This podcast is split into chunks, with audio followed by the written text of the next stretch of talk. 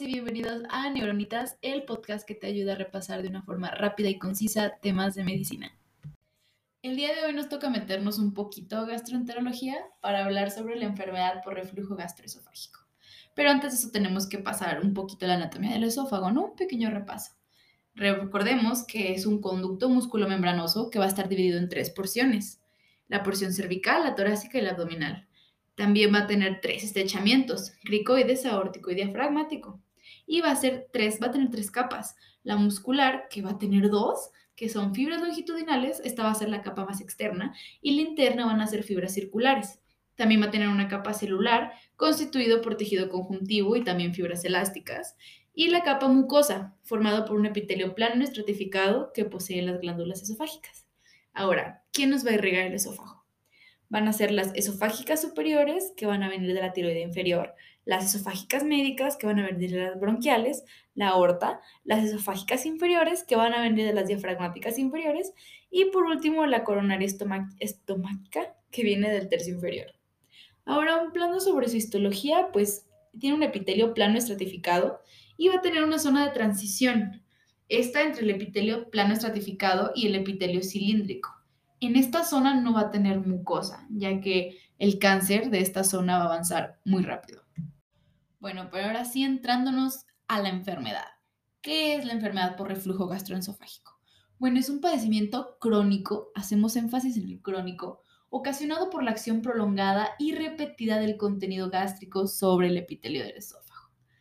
¿Cuál va a ser su incidencia? Pues primero que nada es la causa del 75% de las enfermedades del esófago es más frecuente en varones y la tasa de complicaciones están entre los 50 y los 70 años. Las causas pueden tener muchas, muchas, desde la falla del esfínter esofágico inferior, que esta es la más común, hasta una falla de reservorio gástrico. También tenemos una aclaración insuficiente, en un momento hablaremos lo que es una aclaración esofágica.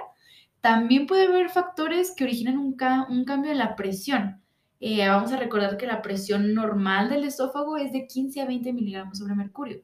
Entonces, por ejemplo, un esfínter corto que no alcanza a cerrar, la posición anatómica normal del esfínter, por ejemplo, que ésta se meta al tórax, o una posición de decúbito y esfuerzo, todo esto nos puede hacer un cambio de la presión. Ahora, ¿qué es la aclaración esofágica ineficaz? Bueno, este es un mecanismo que se utiliza para limpiar el esófago. Y este, bueno, consta de un peristaltismo normal, pero insuficiente, salivación, la fuerza de gravedad claramente para que el bolo alimenticio caiga más rápido y la fijación del esófago distal dentro del abdomen. Y la falla del reservorio gástrico, pues bueno, va a ser más comunes en los diabéticos.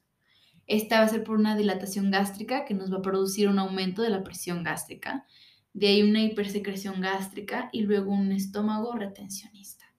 Ahora, si hablamos un poquito sobre su anatomía morfológica, mm, el 15% de los casos nos van a ocasionar un esófago de Barrett o de Barrett, como quieran decirlo. Que bueno, este mm, en la porción distal del esófago y no va a haber tejido escamoso, ¿ok? Después de reflujo repetitivo y prolongado, y aunque parezca ser una adaptación protectora contra el reflujo, la prevalencia a provocar adenocarcinoma es aproximadamente del 10%, entonces hay que tener cuidado con eso.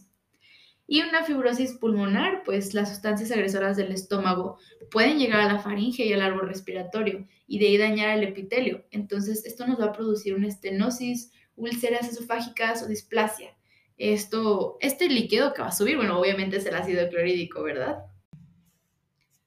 En su fisiopatogenia, pues tenemos la eficiencia del EEI, este es el esfínter esofágico inferior, y del hiato diafragmático como barreras contra el reflujo retrógrado. También tenemos la capacidad neutralizadora de la saliva, esta va a estar disminuida. La eficiencia del aclaramiento esofágico, ya vimos que es eso, como la resistencia intrínseca de la mucosa esofágica producida por el ácido y el contenido de vaciamientos gástricos. Bien, ahora, ¿cuál es su cuadro clínico? ¿Cómo nos van a llegar los pacientes? Más comunes van a llegar y me quema, me quema la garganta hasta las encías. ¿Qué es esto? Pirosis. También puede haber regurgitación, disfagia, odinofagia, dolor retroesternal. Esa es la quemadura que es que me quema. Pueden haber eructos, y también manifestaciones extraesofágicas como tos crónica, disfonia, que es frecuente, e infecciones en las vías respiratorias. También podemos encontrar el síndrome de Cherry.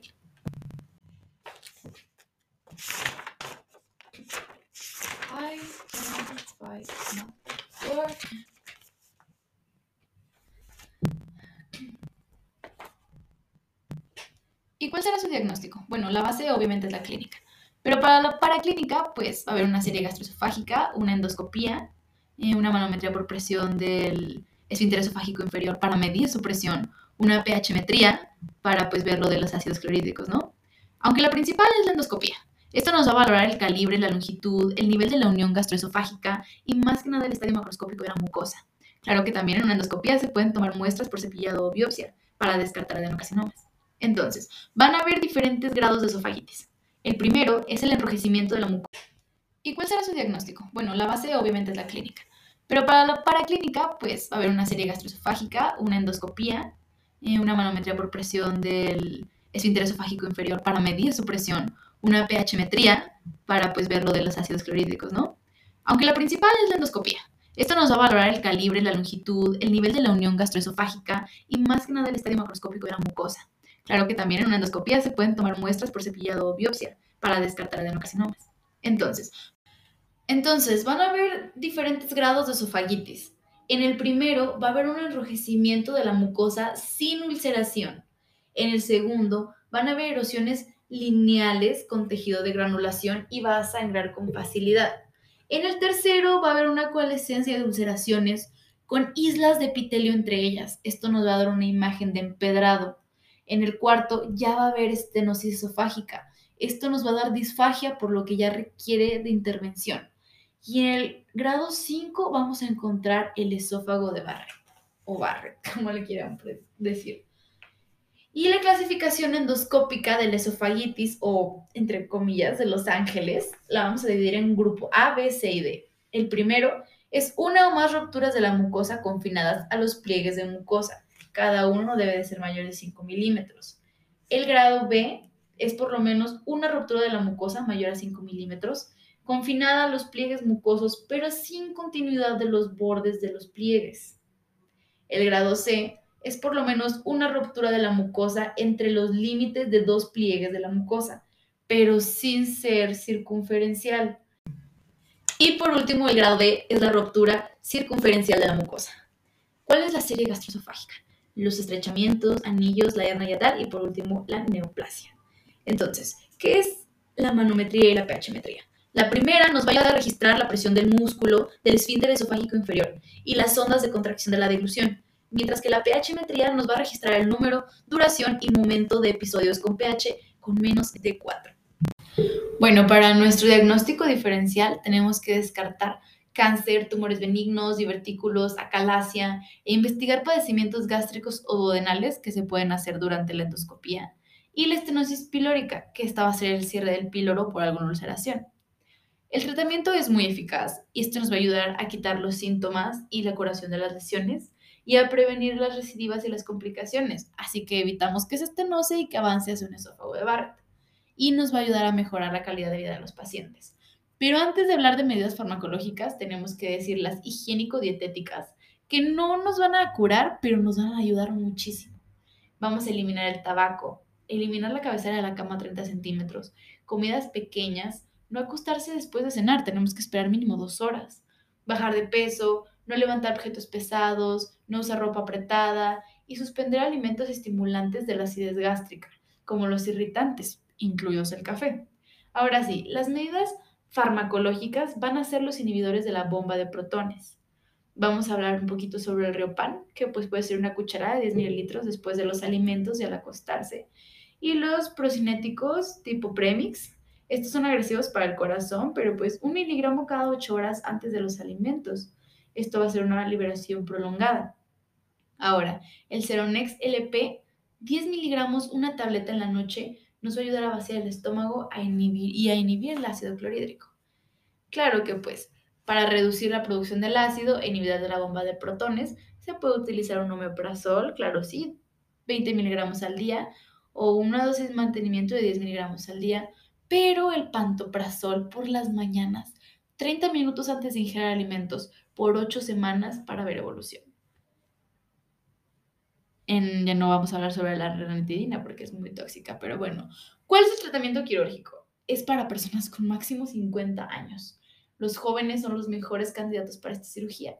Y se va a utilizar la técnica de Nissen, que solo dura 6 años y es laparoscópica. Esta es una cirugía antirreflujo o fundiplicatura. En el fondo del estómago se va a pasar por delante y va aumentando la presión del esfínter. La complicación es que quede muy apretado, pero es muy poco probable. El procedimiento endoscópico después de los seis años de la Nissen nos va a ayudar otros seis años. Pero ¿cuáles son las indicaciones? Deficiencia mecánica del esfínter, esofágico inferior, no mejoría después de dos semanas de la supresión ácida, recidiva después de cuatro semanas, paciente con estenosis esofágica que no tenga neoplasia benigna o maligna, paciente con esófago de Barrett, neumonía recurrente y crisis de ahogamiento nocturno. Literalmente sienten que se mueren en las noches. Y ya para acabar, ¿cuáles son las complicaciones? Bueno, ya lo dijimos muchas veces, esofagitis, estenosis, esófago de Barrett y el árbol respiratorio. Mientras que la profilaxis pues va a ser un peso corporal ideal, no comidas copiosas, o sea, una vez en todo el día, no, y no alimentos estimulantes de la acidez. Todo esto va a tener un buen pronóstico de hasta un 80% con el tratamiento higiénico dietético y el farmacológico. Entonces, entre nosotros queda el cuidarnos o no. Muchas gracias por escucharnos en un capítulo más. No olviden seguirme en todas mis redes como arroba Nos vemos en el próximo capítulo.